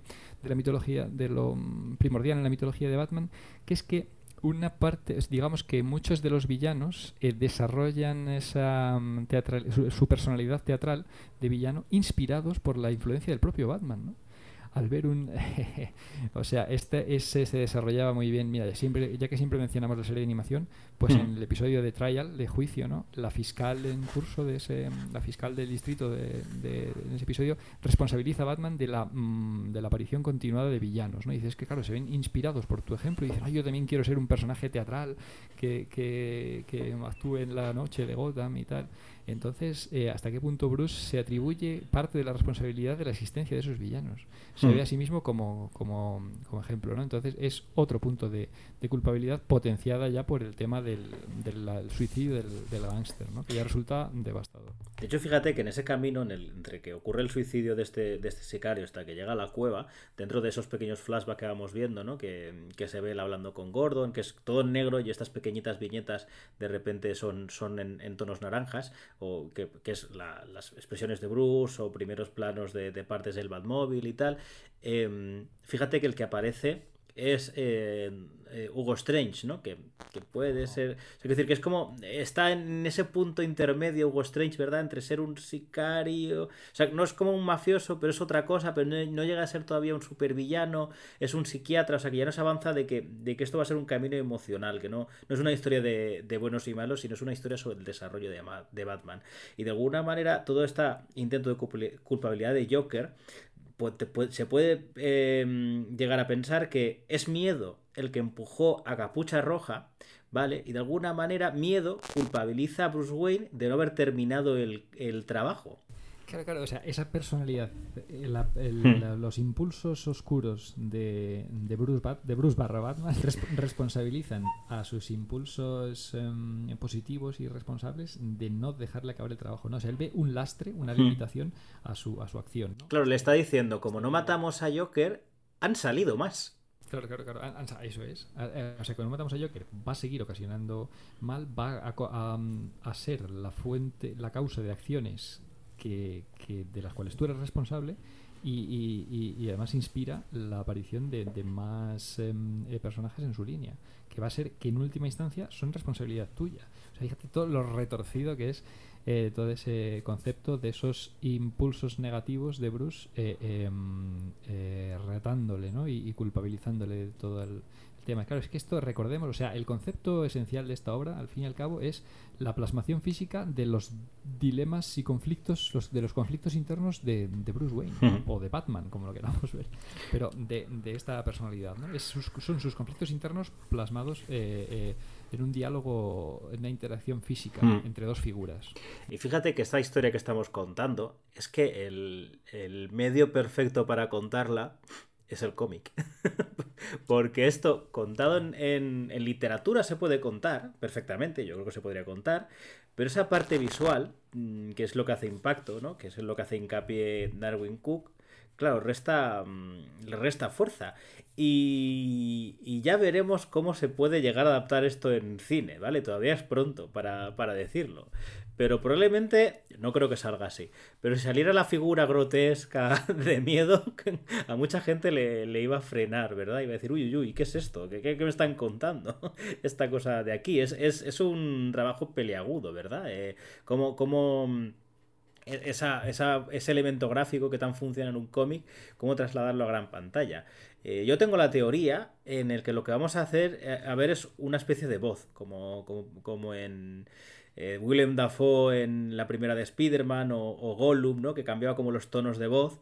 Yo creo que vamos a ver algo mm, por ahí, en el que en un momento dado Bruce empezará a plantear qué es lo que está haciendo, porque como ya te he dicho en alguna ocasión, mi teoría es que de Batman va a ir de la creación de la personalidad de Bruce, que todavía ese Batman todavía no la tiene conformada.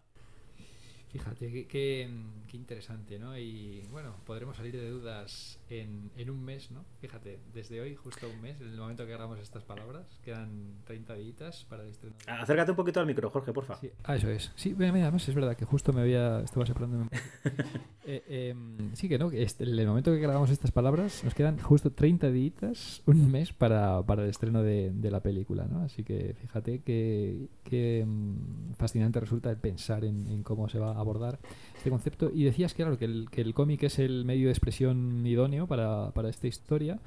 Y mira, y no solo por los recursos narrativos que puede aportar, ¿no? Y que en la literatura pues quedarían un poquillo más escuetos, sino por las propias características del público de cada hmm. medio. Porque claro, para el público general, para el público general que asociamos a las producciones cinematográficas, quizá una digresión tan sobre la mm, psicología de Batman tan desarrollada y tan, o sea, tan profunda, eh, tan larga también, por así decirlo, pues no, no, tendría muy difícil encaje, ¿no? Entre las, eh, eh, bueno, pues em, entre los objetivos de la de la narrativa cinematográfica y el público al que se dirige. Yo creo que resultaría muy complicado introducir algo como esto en, en una película, ¿no? Puedes introducir retazos, elementos de esto, el concepto, eh, a través de momentitos, pero claro, no desarrollar esta reflexión tan eh, em, eh, tan em, bien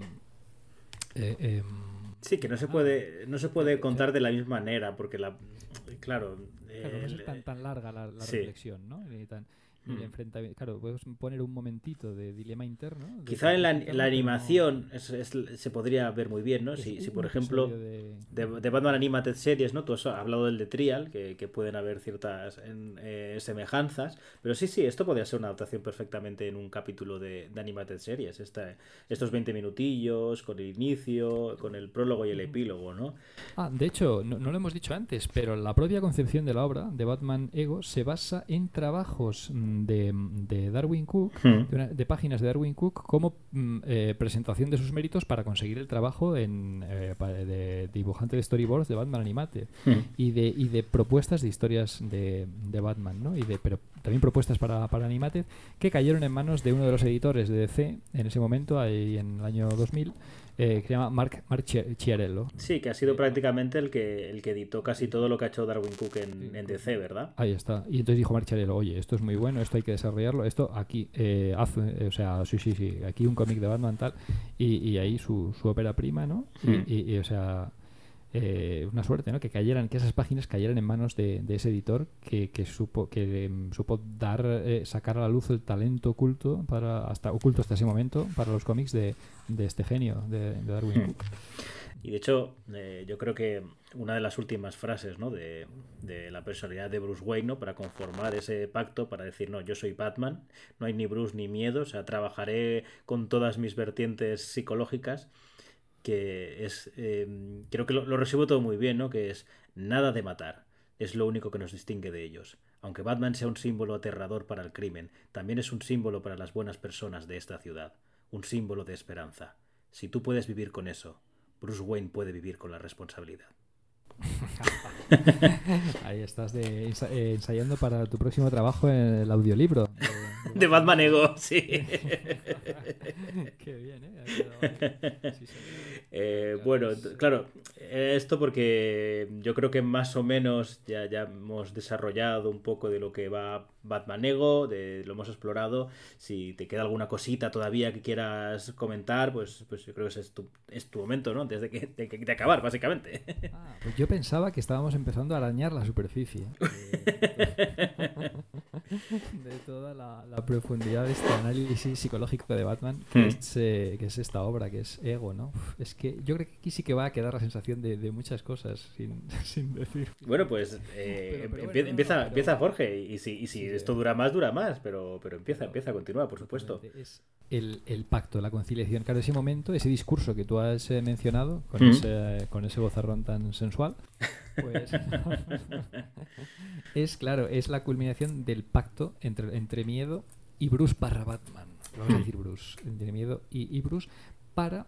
Y, y, claro, dentro de ese otro enfoque que mencionamos al principio, de esa concilia- conciliación nacería la figura de Batman, ¿no? Hmm. Sería un poco conciliar el, la, Las dos la vertientes, de alguna manera, ¿no? de Bruce, claro, la personalidad de, de Bruce o los impulsos positivos de Bruce con sus impulsos em, eh, violentos, negativos, primarios, ¿no? que, que le instan a, a, matar, ¿no? terminar con él. Pero claro, esos impulsos de matar no nacen solo del, pues, del, eh, de un... No nacen...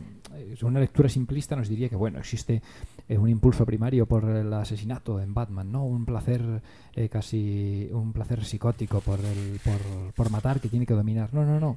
Es que ese impulso también nace de la culpabilidad, de decir, yo es que soy... O sea, él se atribuye la culpabilidad Sí. del suicidio del gángster y que él haya asesinado, claro, asesinó a su mujer y a su hija porque pensaba que, que como Batman no mata a Joker, Joker iría por él y no soportaba la idea de que Joker fuera por su familia. Entonces lo hace. Entonces, claro, es lógico eh, em, eh, que Batman, eh, que, o Bruce, es que claro, es difícil. O sea, que, que, que este- que él se atribuya la, la culpa de ese suceso, ¿no?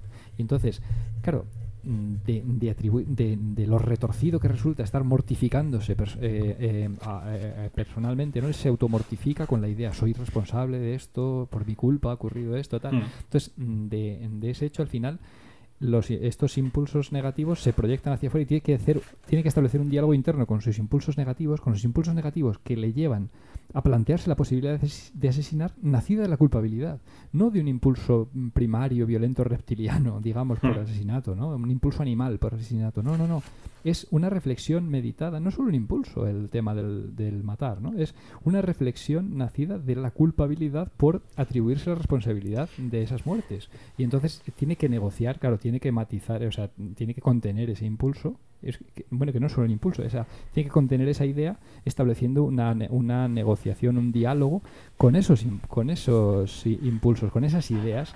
Es que son, o sea, yo diría más bien que la figura grotesca del murciélago, que miedo, el que se identifica como miedo, no es otra la mitad de la personalidad de Bruce escindida, sino ideas, ideas em, que atormentan a Bruce y con las que tiene que establecer un diálogo y, y, eh, para intentar encauzarlas, matizarlas, asumirlas, fo- eh, de- canalizarlas y asumirlas, interiorizarlas de forma ya matizada y, mm, de tal manera que no le hagan eh, caer en, en convertirse en un asesino, ¿no?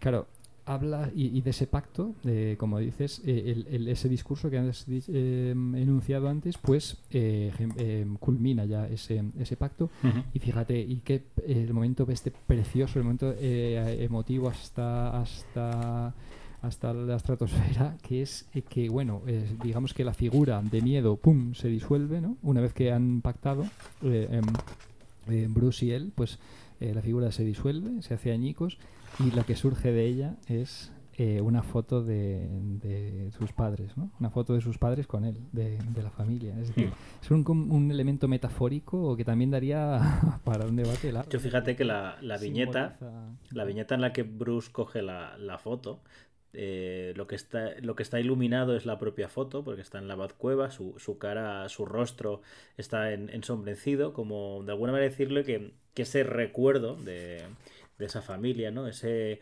eh, al final es lo que decimos muchas veces, ese, ese ímpetu que tiene Batman para no ser necesario es eh, que todo el mundo pueda tener su, su familia, ¿no? Que, que, no se rompan la, las familias, o sea, ese recuerdo de la familia es lo que le debe de, motivar y, y, no tanto un, un, sentimiento más, más oscuro o violento. De hecho, cuando, cuando decimos muchas veces o comentamos esto de que, de que Batman tiene no es tanto que Batman tenga el impulso de matar, sino que Batman puede y sabría y podría dejarse caer, que esa, ahí sería la, facilidad, ¿no?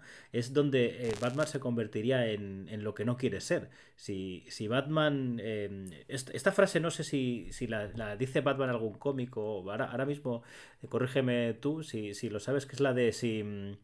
Si mato a un asesino, eh, no hemos matado a ninguno, ¿no? Sigue habiendo uno.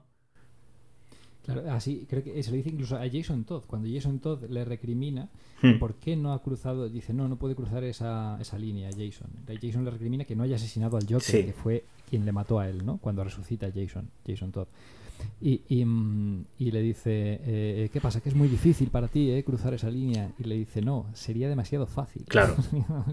claro, claro. Entonces es es eso, que no es tanto que Batman quiera matar o, o que se re, eh, tenga ese sentimiento de matar. Es, Exacto. O sea, tiene que legitimarse como figura de la noche. O sea, la única forma de distinguirse del resto de locos, sí. de todos los demás eh, eh, eh, personajes teatrales, es al final es un personaje teatral que se supone que actúa en favor del bien, de la justicia, aun con Hmm. mm. impulsos tan, tan retorcidos como los que tiene Batman, ¿no? Pero entonces la única forma de, de legitimarse en ese sentido es no cruzar esa línea, no matar al menos no de forma premeditada ni, ni planeada, ¿no? Que aquí iríamos a otra.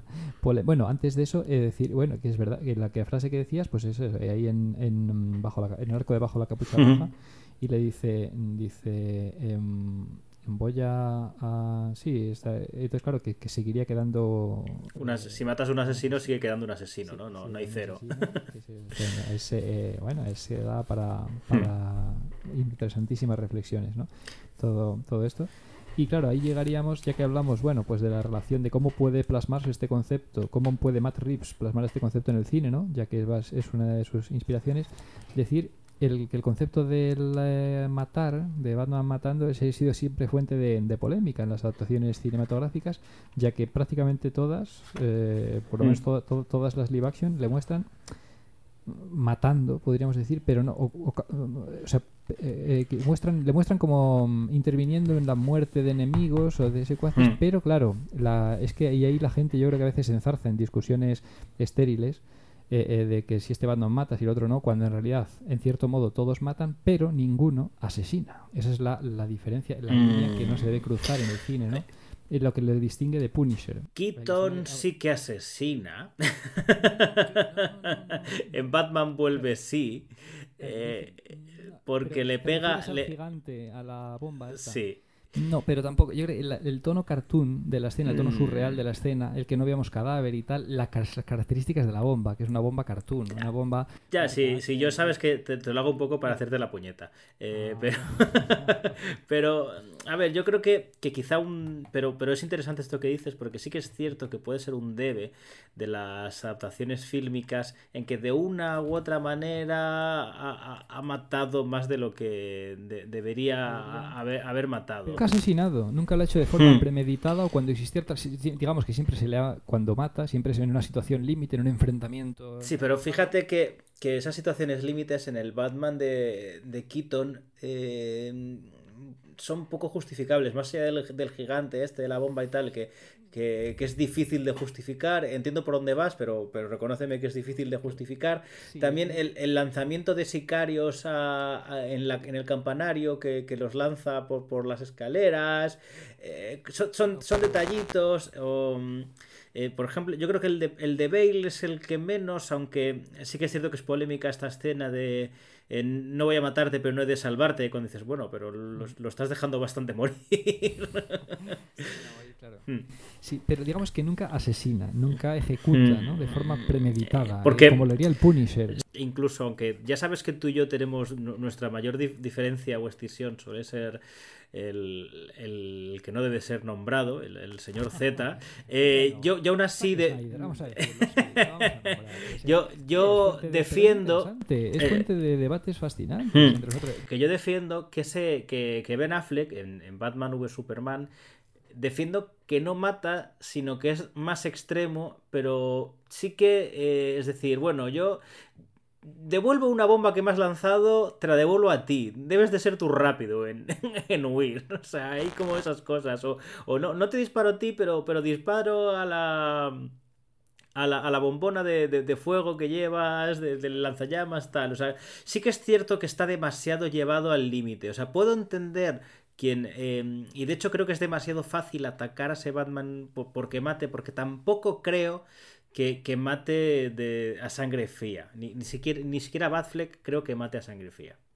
Eso es, ahí está la diferencia entre, entre matar y asesinar, ¿no? Entre que creo que es importante, que puede parecer un poco frívolo esto de diferenciar entre matar y asesinar, pero a la hora de, de tratarse de obras de ficción, eh, Hmm. pues eh, creo que es, es importante, ¿no? Entonces, nunca vemos a ningún Batman, le vemos ejecutando a un, um, a un enemigo como haría Punisher. O sea, Punisher no tiene ninguna duda, hay que un enemigo, un enemigo desarmado, ya completamente vencido Hmm. a sus pies, y lo ejecuta sin ningún problema. Y eso nunca se lo hemos visto y esperemos Incluso la gente que intenta defender esto con que si en el 40 mató en un cómic tal, no sé qué, creo que es que creo que es, es gente que está intentando ser más papista que el Papa. eh, y, que, y que- y que no hace falta tam- tampoco llevarlo a, a esos extremos. Pero bueno, por... eh, amigos fans de Zack Snyder ya nos encargaremos de, de localizar a Pablo y, y pedirle cuentas. No, es una broma, es una broma que hay, mucho, hay mucha polémica con estos temas. en- que yo creo que muchas veces polémica estéril, ¿no? Porque yo creo que aquí lo hemos desarrollado bien, que en realidad eh, eh, todos matan y ninguno mata, mm, eh, Hmm. ninguno asesina. Entonces, fíjate, pues eh, son polémicas estériles que no queremos caer. Pero bueno, que ahí como mm, tenemos una fuente de disensión ¿no? con respecto a nuestra consideración de esa adaptación, pues es Hmm. interesante ir compartiendo opiniones distintas Sí. y tal. Y ahí está. Luego fíjate que el final de, de Ego, cuando llega, se, se culmina este, este pacto, yo creo que el, el epílogo, que son, son dos páginas, pero, pero es maravilloso, con, con Batman acudiendo a, mm, al rescate, ¿no? De, de, de la policía que está en una situación, la, la policía de Gotham, que está en una situación peliaguda, pero con la, la foto, ¿no? Lo que, lo que identifica ese pacto, al final lo que refleja ese pacto es la, la foto de, de la familia Wayne en, en el Batmóvil. Incluso vemos que esa última viñeta es un poquito más luminosa de lo que ha sido todo, toda la historia, ¿verdad? Aunque, aunque sea por los, por los reflejos del Batmóvil y tal.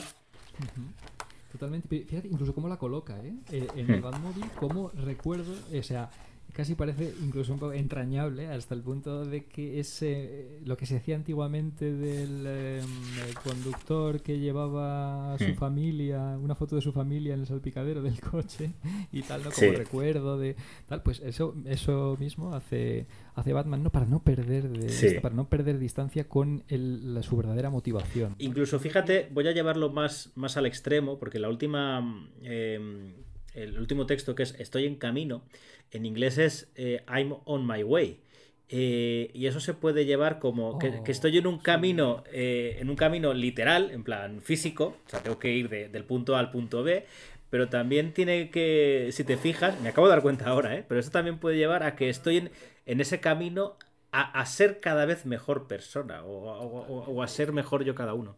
Totalmente, no, no, y de haber conseguido encauzar esos impulsos eh, eh, Hmm. violentos, haber negociado con ellos, estoy enca- Claro, lo que pasa es que ese juego de palabras, sí, sí, sí, vamos, me parece acertadísimo. Bueno, es intraducible, Esa- eso está claro. Claro, eso es, que se pierde en la, en la edición en castellano, ¿no? Pero, pero sí, sí, sí, es que eh, I'm I'm on my way, ¿no? Mira, he encontrado, me- ya he encontrado un poco el camino por el que eh, canalizar estos impulsos, eh, Sí. impulsos negativos y entonces el tener la, esa foto siempre presente, ¿no? El tener la foto para mm, no desviarse de, de su objetivo, tener recordar, tener presente siempre sus mm, eh, auténticas motivaciones que son las que le apartarán de esos impulsos negativos que le harían caer en el abismo, ¿no? El tener presente que al final por lo que estoy haciendo esto es por el recuerdo de mis padres, eh, me aparta de, de ir demasiado lejos y asesinar al, al, Hmm.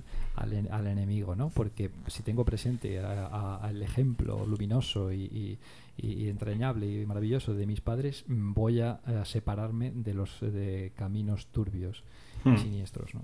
Es eh, maravilloso. Y fíjate, vol- volvemos a lo que tú dices, 64 paginitas, un, un- un prestigio, el, el- todo lo, lo que da, todo, toda la, la chicha y el, y el material que, que estamos sacando. ¿eh? O sea, fíjate, eh, has hecho bien en, en alargar un poquito todo esto porque eh, hemos sacado reflexiones interesantes y, y por eso al final siempre es mejor estas cosas hacerlo como, como mínimo con dos, ¿vale? Porque es cierto que pues bueno, en un momento dado tú dices tú, das tu discurso, pero al no ver un- una segunda parte eh, se te pueden escapar pe- pequeñas cosas, ¿no? Siempre es interesante esto, que lo hablamos fuera de, de- de micros muchas veces y cuando tú hiciste tu primer acercamiento a este mundillo, que tú a- a- hablaste una obra en solitario que se te, se te hizo un mundo, ¿no? Por, por eso mismo. Totalmente, un nudo total, es que no era capaz, dije, es que es muy complicado hacer esto uno, Sí. uno solo, ¿no? No tener este toma y daca, este intercambio de opiniones, este matizar o enriquecer lo que, eh, mutuamente lo que está diciendo el compañero o los compañeros, ¿no? Cuando se hace entre, entre varios, que también es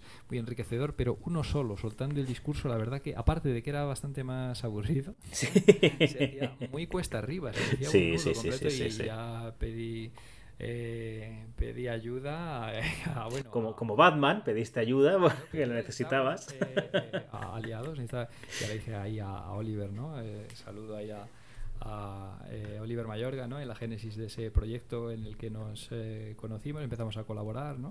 Ahí, y dije, bueno, esto no, no, no puedo hacerlo solo. Fíjate, como en año uno. ¿eh? Solo. Y ahí estuvo Pablo Cózar, el grandísimo Pablo Cózar, eh, eh, pues aportando su hacha, como decía, cuenta con mi hacha, me decía. Sí. Ahí, entonces digo, ah, pues sí, sí, sí. Aquí además es un tío entendidísimo, en el- no solo de Batman, claro, sino en el mundo del cómic, DC, Marvel, independientes. Ahí lo tenéis, seguidle, seguid escuchándonos aquí en aunque oyen- en Cózar de Cristal, Cózar de Cristal en Sí, YouTube. a ver si continúo. Últimamente lo tengo un poquito más apartado de eso. Eh, justamente en Twitter he estado un poquito en- enfadado, ¿vale? por, por, un- por una serie en concreto que, que no ha sido de, de mi agrado y hoy he tenido un poco de, de- de complicación, ¿no? Porque claro, la- a la gente no le suele gustar mucho cuando, cuando algo que está gustando, cuando hay una, una voz diferenciada, pues muchas veces entiendo que, que tal. Pero bueno, A mí en es fin. lo que más me gusta, lo que más interesante me resulta, ¿no? El, el Sí, incidente, sí. el punto de discrepancia. a ver, a ver qué tiene que aportar, a ver qué dice. Lo más interesante, leerlo. Claro, siempre que se, expre- se expresa, pues eso, con eh, de, eh, um, eh, pues de forma eh, eh, razonada y demás, bueno, pues como, como sueles hacer tú y tantos Mm. otros, ¿no? Porque luego, claro, si se expresa desde el punto de vista hooligan, pues ya no, ya no. Claro, al final también, eh, por, por unirlo a esto, pues hay que un poco hacer ese pacto entre no, no caer en, en- no dejar que miedo eh, con- con- conduzca y, y que Todos ser... nos dejamos llevar alguna vez Sí, sí, sí, sí, hay que- veces nos Hagamos esos impulsos negativos, pero bueno, lo importante es que no sean los que predominen en nuestro proceder diario y podamos seguir desarrollando, compartiendo esta pasión con todos los Hmm. demás fans y tal, intercambiando opiniones. Y siempre es curioso ver opiniones distintas, ¿no? A ver, a ver este tío que dice Sí. lo dice. Y es, lo, es lo que mola. Pues nada, Batman Ego, eh, creo que se nota nuestra pasión sobre, sobre esta obra. eh, hemos defendido y defenderemos a, a Darwin Cook como, como autor. cosita. Dime, dime, dime. Una, una sección que debería ser más o menos, yo creo que se convertirá un poco en una sección fija ¿no? de todos estos podcasts, que es un breve repaso, en este caso muy breve, eh, eh, el repaso a las ediciones. Ah, mira, sí, pues para finalizar vamos, vamos a, a ir a ello. Eh, es cierto, no hay demasiadas, como estábamos hablando antes, pues tenemos, antes del- de este recopilatorio de, de Planeta, en el que no solo está Batman Ego, sino que hay como, que básicamente es como una especie de, de recopilatorio de lo que había en aquel momento de, de- de Batman o de lo relacionado con, con Batman, que, realizado por Darwin Cook. Antes de esta edición de Planeta había alguna cosita con, por separado. Bueno, por lo menos había un tomito del gran golpe de Selina, porque eso ya será en el eh, anterior, pero de Batman Ego había alguna cosita antes. Eh, no, claro, no teníamos. En Bat- y es una pena, porque Hmm. en la portada de Batman Ego por separado, en la edición americana, es maravillosa. Es, ese- es esa figura de Batman fusionada con la ciudad de Gotham. Sí. Fusionada dentro de los edificios de Gotham y no tenemos edición con eso. Y yo alguna vez la he buscado para hacerme con la edición original y no sé qué ha pasado, que al final no la he conseguido. Así que mira, ahora aprovechando mm, pues esta buaf, este análisis tan detallado y, y- y que de- más debería haberlo sido todavía, pero bueno.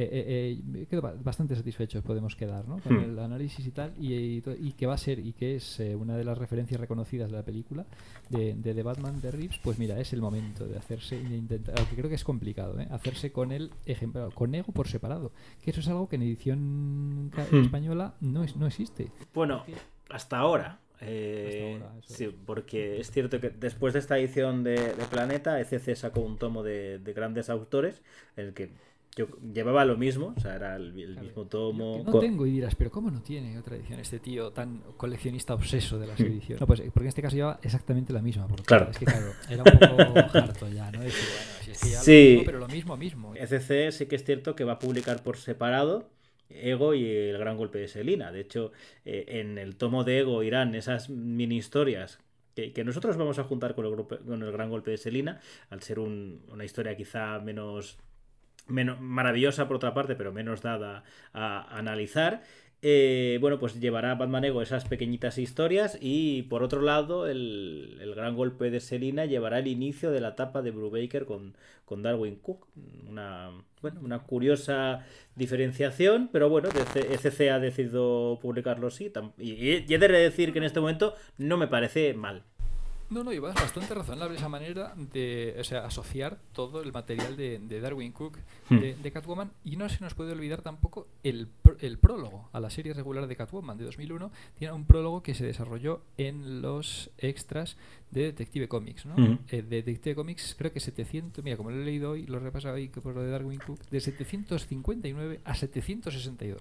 No os preocupéis, no estoy enfermo, no me lo sé de memoria, es simplemente que hoy lo he repasado. No, no, no, no, Pues nada, no, entonces sí que es cierto que, que jus- justo antes de grabar el, el podcast eh, estaba complicado, pero bueno, ECC eh, ha anunciado que va a haber esta, esta reedición con este nuevo formato que parece que, que va a probar y eh, por lo menos si no lo tenéis eh, os animamos a que, a que os lo, os lo consigáis porque además en este caso concreto es decir que incluso las portadas que han elegido son, son bastante bonitas, ¿eh? la edición y Sí, todo. sí.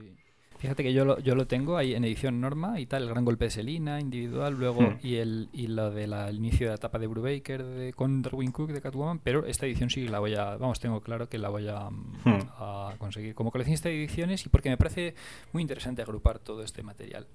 Bueno, y esperemos que continúen con la Catwoman de Brubaker, porque es cierto que después de Darwin Cook vinieron otros autores, pero que la, la, la serie no decayó, ¿eh? A mí me gusta mucho también. Totalmente. Y supuso un, todo un punto de inflexión en el enfoque del personaje de, de Catwoman con respecto a los 90, en que había Hmm. tenido un enfoque mucho más superheroico y convencional, ¿no? Y más Sí, lúdico sí, y sí. tal, y de repente volvió a las esencias noir y detectivescas eh, de mano de, de Brubaker y Cook, ¿no? Y aquí de, de Darwin Cook. Pues nada, Jorge, ha sido un auténtico placer y ya os decimos, ¿eh? aunque ya hemos avanzado un poquito, en el siguiente programa pues terminaremos de, de repasar este tomito con el gran golpe de Selina y esas pequeñitas historias que todavía quedan, que son, son interesantes tam- también de ver.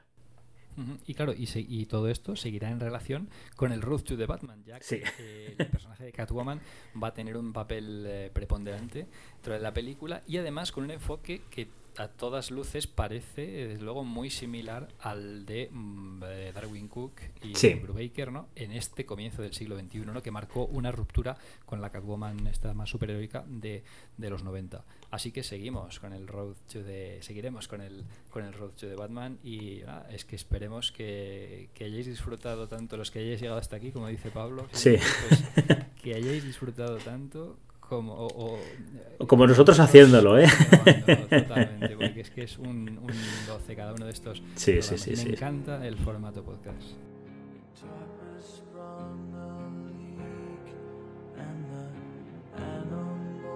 I've trapped have all become my pets.